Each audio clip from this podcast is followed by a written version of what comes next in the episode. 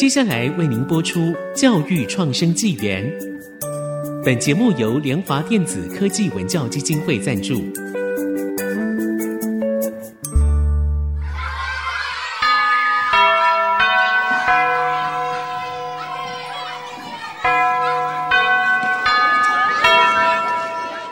起立！起立！跳脱填鸭教育，多元思考学习，孩子的未来有无限可能。欢迎来到教育创伤纪元。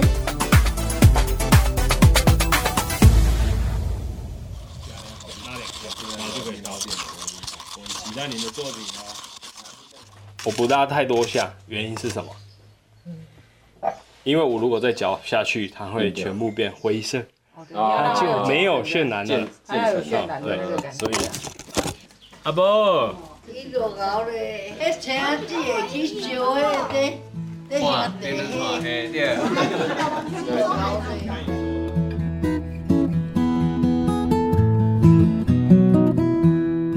欢迎收听教育创生纪元，我是赖正明阿明。今天这一集，我们再度出击外访，来到这个云林古坑卫林社区。那节目一开头呢，听到的是这个返乡青年浅山之一的创办人吴享玉，那带领我们来制作这个槟榔炭的一个杯垫。在古坑浅山地区有种植很多槟榔树，但是因为呢这个社区人口老化，那无力去采收。那结果槟榔呢，其实是掉了满地，变成了一个农业的废弃物。所以云科大浅山农村 USR 团队便展开槟榔炭的研究，并且跟在地的这个青年吴享玉来做合作。除了量产槟榔炭来贩售以外，还陆续推出相关的一个杯垫啊、花器等一些文创的商品。那除此之外，享玉还创立了浅山青联盟，希望可以结合在地青年创设的一个品牌。团结力量大，可以来活络整个地方。接下来，让小玉带领我们在桂林社区进行深度的一个导览，聊聊这个他从小生长的家乡是如何让他下定决心要回来创业的呢？那、啊、因为我本身的工作是叫浅山直艺啦，直艺呃，植物的植，艺术的艺。哦，直那这个直艺也就是那个谐音啊，吼，就是我坚持要回来，我执意要返乡。哦，那为什么这个地方会有一个职人学院这个名称出现？是因为我们希望这个空间，包含刚刚体验的这个手作，你们可能有的是我们的老师，但今天我我有专业技能，我可以透过在这里这个空间，让我们的角色对调。我教你们做这个体验，那有可能也是社区的阿公阿妈来这里教我们某一项的技艺。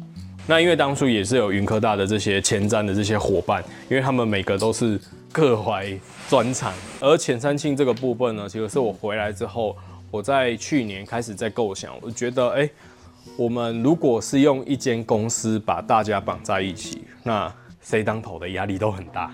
所以用联盟的方式是把大家的可能性去串联起来，就比如说可能上面的咖啡厅，它之后营业的时候是跟我们的泥做杯垫去结合。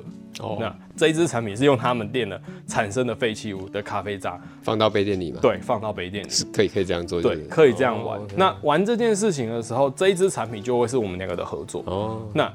对我们彼此之间也可能会衍生出来其他的效益出现。目前已经有七个品牌，都是这个村落的。哎、欸，不一定，不一定是这个村落，但是有可能跟云科大来的学生，他选择留下来创品牌。那一支 USR 计划？对，比如说包含我的服装、我的品牌设计，都是我们有固定一个伙伴来帮忙设计。前三青年，对，用浅三青，人家说高山青嘛，高山浅三浅三青，对，我们用浅三青来串联盟。这个走廊呢，其实我们就是会在这里办理一些课程，然后包含茶席的部分都会在这里做。嗯，对。然后其实我们最主要的规划是希望说这个聚落可以再活络起来。嗯，以前你这样拍照啊，路上随随便便都要七八个人，但现在一天可能只有七八个人。一天七。以前是指什么？十年十年前。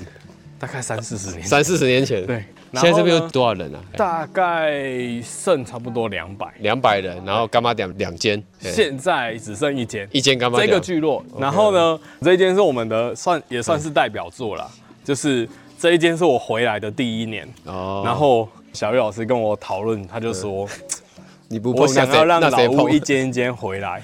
然后后来我就带着云科大的这些伙伴，就等于是我们的变成工班、啊、工班都学生自己做嘛，对，自己漆就对。对，我们也是一起讨论，就是从无到有。然后我们在改造的过程中，这些居民几乎每一天都来。我除了带工班之外，我都是负责收秀，就是我要跟阿公阿妈们就是聊聊天。但他们因为我们做了这件事情，所以跟我们互动性更深啊，就是真的是扎根扎下去的感觉。对，感觉可以是 guest house 的感觉。对，然后 很多说地方创生啊啊，也是创伤的一部分嘛。哈，那在这个过程中，我们跟屋主之间也有一些些在沟通的地方。嗯、那后来就是说，哎、欸，我觉得好像不一定要照着我们原本的规划去走，让彼此有一个更好的空间。那我退一步，不一定是不好。我原本规划好市集，我退了一步，让这些长辈更加深我们之间的情感。自己不能摆在路边，对不对？对，不能。为什么？对你旁边，因为这里是我们古坑苦令角线段桂林这条线道最后一站的公车站。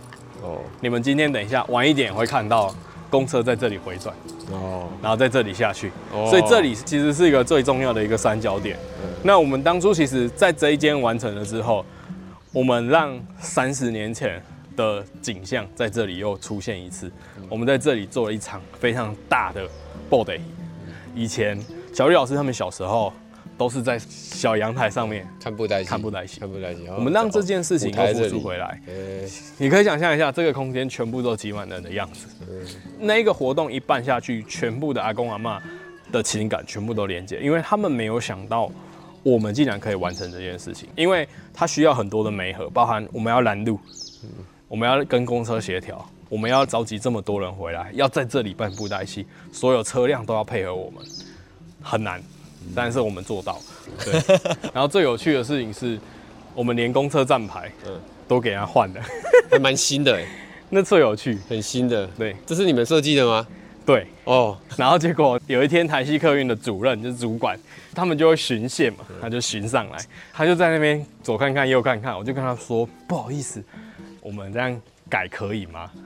他说很好啊，很好啊。他就开始拍照，然后我就想说，你这个很好，到底是讲真的讲假？回去会不会告我啊？会不会去投诉这样？然后后来他就说没有啊，我只要拍回去给我们长官看，说啊，你们其他人做的什么设计啊？就还蛮好笑的啊，就是我们偷偷把那个站牌拆下来，然后去贴一贴，拿回去设计，这样对，太厉害了。然后等一下我带大家去。右手边那一棵大树下，哇，让我们感受一下两百年的树下的感觉。两百年那么久？对呀、啊。然后这个是有在耕作的槟榔园。槟榔园，北部的朋友不要认为这个是椰子树。对。你知道为什么我们可以一眼就看出来它是有在耕作的槟榔园吗？嗯。除草是一个，另外一个是它有在轮种。嗯。你有看到中间是小苗，哦、旁边是大棵的。对。原因是因为它到一定的高度它割不到。就是我收掉下来的这样，然后因为其实割槟榔是一个蛮危险的动作，嗯，它不是有个长长的下去？对啊，但是割下来的时候，你要手去接它，对，但是你有可能刀子会往回退，嗯那往回退的时候，刀子要往前推才不会砍到自己。哦，啊，就是因为长辈其实没有这样的反应力，所以我们才会希望说用槟榔炭的方式去解这个问题。哦，对，对，哇，我们的银之光的店面。在努力的，那是你们你们开的吗？我们联盟伙伴的。哦，银之光咖啡，对，银之光咖啡。哦，他是返乡青年，对，他是返乡青年，而且他超级厉害，哦，是哈，对，老板是二零一九年全国烘豆冠军，二零一九年哦，以后要来就要喝这一，然后老板娘是手冲亚军，手冲亚军哇，然后这是厉害的咖啡，在在去年对。二零二二年。在国信又比全国赛又拿冠军哇！你看它上面有挂红榜啊，哦，对，很厉害哇！这都是隐藏的冠军呢。对，这个没有介绍，不晓得。对，然后因为现在都是在采收咖啡，对，所以他们的外面那个果皮有没有远远的那里有看到整堆的脱皮完的？他们就会拿来当这个季节在采收，就对，一年采收这一次嘛。对，十一月，对，十一月左右。然后四五月就会看到浅山的雪，雪。因为这里咖啡多，然后他们的枝条上如果长满了花，整片都超像雪的。咖啡花，咖啡的花。OK。小绿老师，很久不见了。啊，这是我们的 IC 之音的那个录音师。你好，你好，你好。对对对对对，好，今天特别会来那个采访。你看现在国小还有多少人啊？桂林国小总人数大概剩三十几个吧，三十几个。对，小心哦。所以是往这边吗？对，我们要往这边。各位各位，我们往这边，往这边。我们要去看小路，看在地工艺。在地工艺，OK。对，稍微跟大家介绍一下，这里其实因为桂林这一带，这附近的山区大部分都是以礫石地为主。像刚刚沿路看到会有很多的大石头。对，那早期的聚落的这些村民们，其实他们在交通上其实没有像我们今天开车，以前都是得走步道、走古道。包含很多的长辈，他们在嫁过来的时候，都还是坐着轿，然后走古道上来哦。所以呢，苦苓脚为什么叫苦苓角？是因为早期的村民他们都要走古道，可怜卡，可怜卡，是可怜角哦，哦，是可怜角的台语音译直接过来的。对，然后呢，这里有非常多的大石头，那早期的红砖都是盖房子用，那围墙怎么办？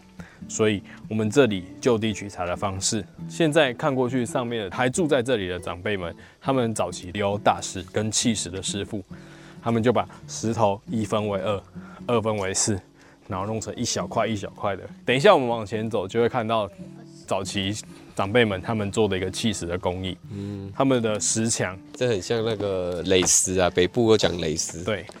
然后我们我们在海边的叫石户，对，它都是用打的石户，就是要先把大石头先打打打成小的你要的形状，所以它就好像那压舱石那种。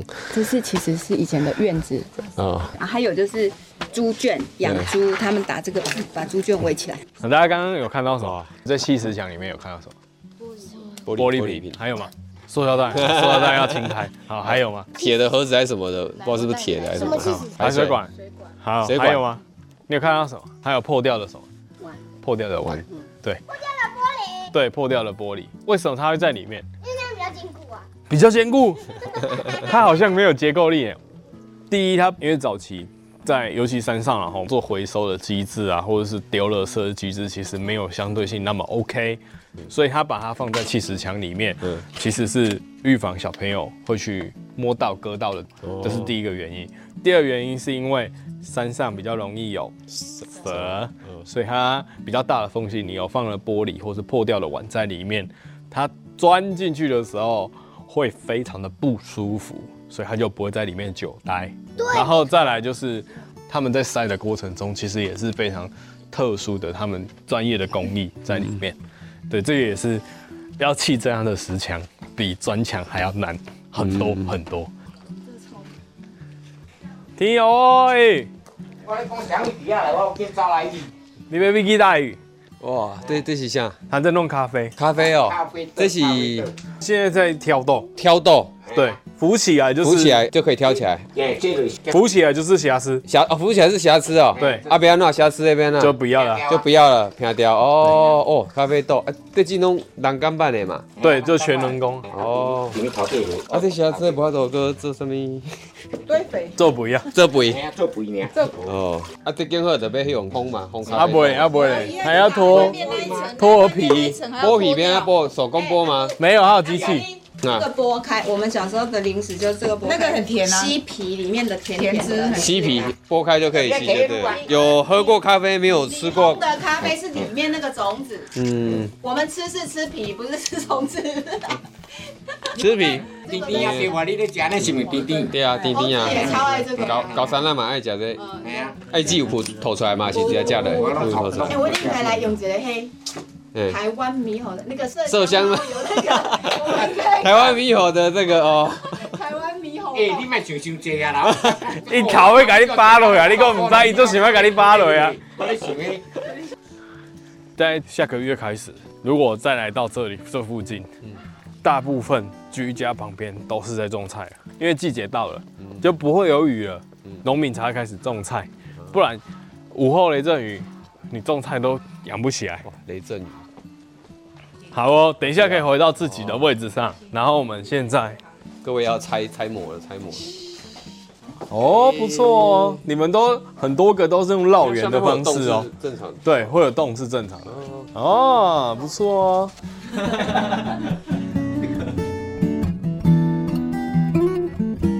节目先进行到这边，我们先休息一下，稍后再回来。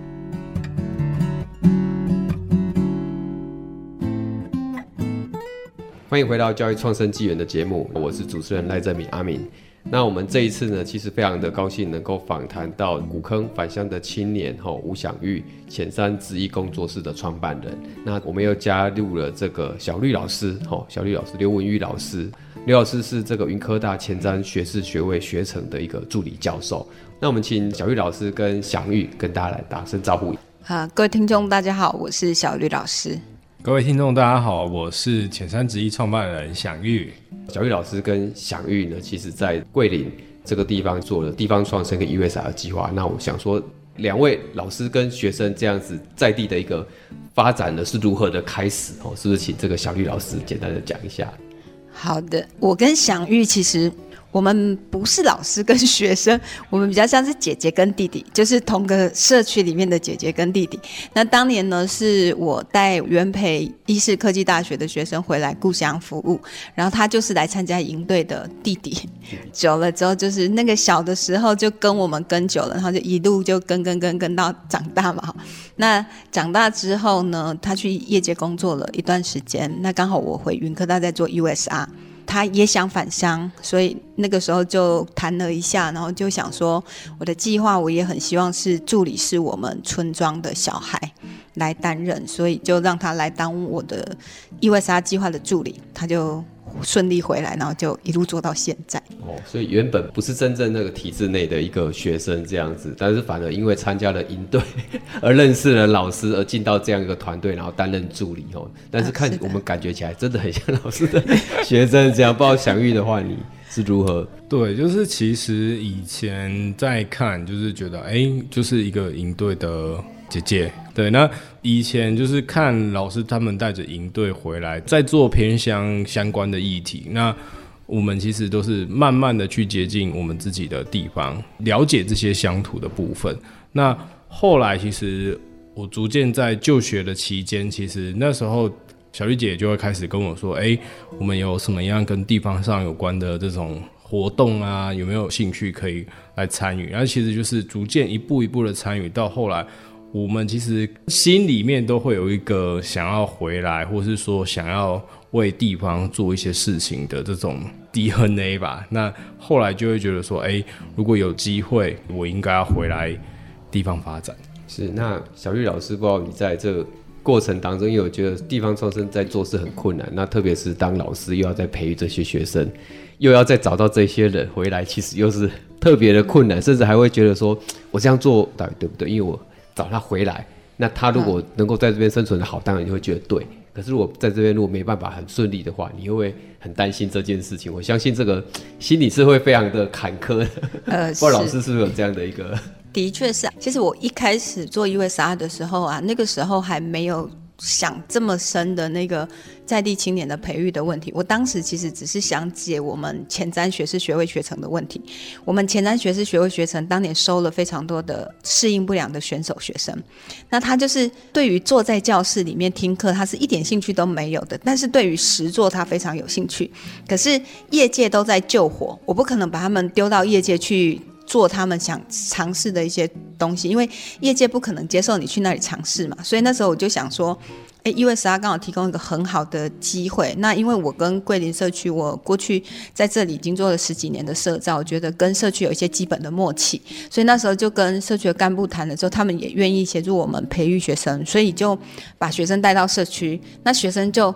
来发掘社区有什么问题，用他的专业来解问题。比如说会木工的，他就看社区要改老房子啊，需要木工，他就来贡献他木工的能力。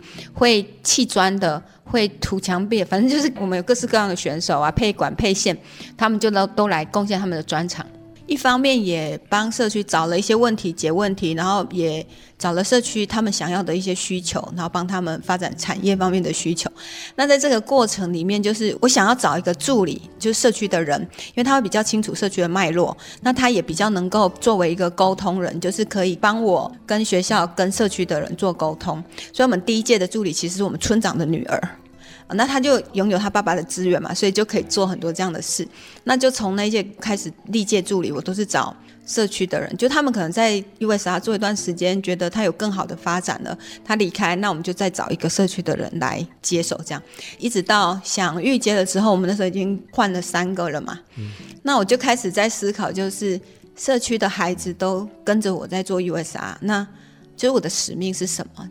其实有一些家长，他有自己来问我说：“老师，你那边还有没有职缺啊？我小孩想到你那边去工作。”那我那时候我就开始在想，就是 我好像不是只有对前瞻的孩子有带他们的责任，社区的孩子我也有带的责任。然后就开始在思考我们社区的小孩未来要怎么发展。然后一路在想的时候，当然想的就是产业嘛。他要活下来，他肯定就是产业。那可是产业，其实我们试了好多。我我老实说，比如说我们一开始的时候做那个黄金山鱿鱼，那黄金山鱿鱼我们也曾经讲过，是不是给年轻人回来接？可是我们做到一半就发现，我们社区的中年人、老年人更需要这个产业啊，因为他们也要赚钱的。不是只有年轻人要赚钱，中年人、壮年人、老年人他们都想要赚钱的。所以那个黄金山鱿鱼，我们后来就留给社区干部，给这些中壮老年人继续去发展。年轻人就没有做这个。那我自己擅长的是茶，所以我第二度我就想说，那我带着他们做茶。可是茶呢，它的投入需要很高，你要有茶园，你要有制茶厂等等，那个投资太高了，年轻人一下子也没那么多资金。对，然后就一直在想他们有。什么产业可以做？然后某一天就意外的生出了那个槟榔炭的想法。那刚好我们华安系有这个技术，就帮我们试烧了槟榔炭，就一小锅可以烧三个到五个槟榔炭的那个小技术。然后后来呢，享諭自己就跳出来说，他觉得他对槟榔炭这个事情很有兴趣。那我们就跟他讨论之后，就是第一个他要去研究怎么量产，然后第二个就是我希望他是。可以回馈社区的，就是我不要年轻人，你跟着我在社区，然后你只用社区在赚钱，我不要这样的。我希望他们做的是，你还能够关心这个社区，你赚了钱可以回馈这个社区，所以就开始跟他讨论他的商业模式里面必须把社区的照顾纳入。那他自己就后来就发展出了他那个找老人去捡槟榔，然后做回馈机制的那个，我就觉得挺好的。觉得小绿老师真的是非常的用心在带社区啊，然后而且觉得他。一直在思考 USR 到底能够把这些年轻人带到哪里去吼，然后我觉得其实找当地的人确实是有他的必要啦，常常因为。只有当地的人才会很在乎当地的这些事情。嗯，哦，这里的好坏，其实你不会把它当成一份工作来看，因为你觉得这就是你的家乡，你不会想要看到自己的家乡败坏，然后哎，我们就一直在外地努力，好像就是在帮别人家打拼人家的家乡。对，那种感觉其实会会觉得说，那我自己的家乡在，然后那我觉得享諭在这里面应该是有特别的感同身受了哈。是，那享諭可以分享一下你回来担任这个助理，那以及。投入这个槟榔炭这个部分哦，这样的过程的你的心得感想是，其实因为当初其实会看到的是云科大的 USR 团队这些同学们都愿意投入在地方，投入在我的家乡，那我会觉得说，哎，既然有外地人或是说同学们愿意做这件事情，那我身为在地的青年，我身为在地人，我为什么不要回来出自己的一份力？所以就以那个为出发点，会觉得说，哎，我应该要回来尽一份自己的力量，然后可以用自己可能以前的专业，或者是说，哎，对地方的了解，可以付出一点自己的力量。对，那后来其实就是沿路也跟着云科大的这些同学伙伴，包含跟着老师们一起去在地方挖掘很多不一样的议题，然后做了很多不一样的尝试。那到后来。我们刚开始是为了要解茶产业的问题，那结合到功夫茶茶席的部分。那后来因为橄榄炭需要从中国大陆进来，那我们希望说，哎，在地能不能有在地炭？那延伸去开发到这个槟榔炭之后，呃，华安系协助做这些事情之后，我们就在思考说，那谁来承接？在地青年，或者是说学校的这些我们原本 USR 里面的这些伙伴们，大家也都在讨论。当然，它需要设备。然后他也需要有研究量产的这个方式，所以后来我就觉得说，我身为一个在地青年，而且我在外面有一些就业的经验，然后我也觉得，哎，这个有可能会成为我事业的一个部分，所以我那时候其实就跟老师讨论，我就说，我想要试试看，我想要投入做这件事情，所以后来就承接。那包含到后来开始量产，也因为小绿姐，然后我们一起在茶席上，然后也媒合到非常多不同的业者、协会，甚至说老师做槟榔摊的销售。到后来，我们延伸了做很多不一样的这些产品。对我来说，我觉得现在槟榔摊它是我的事业的一部分，也是我跟在地跟这些长辈们连接最深的一个媒介。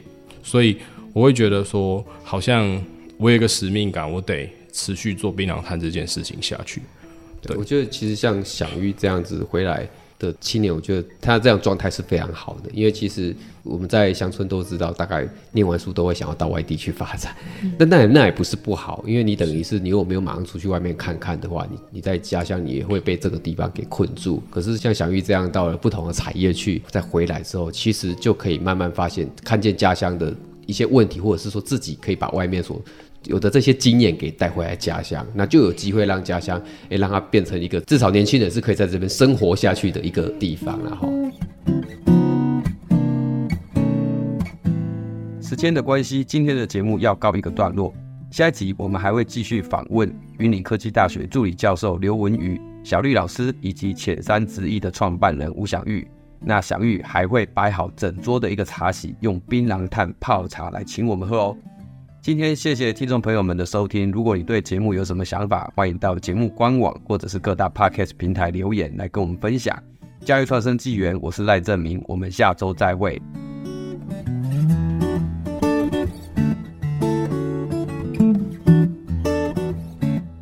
本节目由联华电子科技文教基金会赞助播出。联华电子科技文教基金会以行动播撒教育种子。支持地方创生培育新时代必备的能力。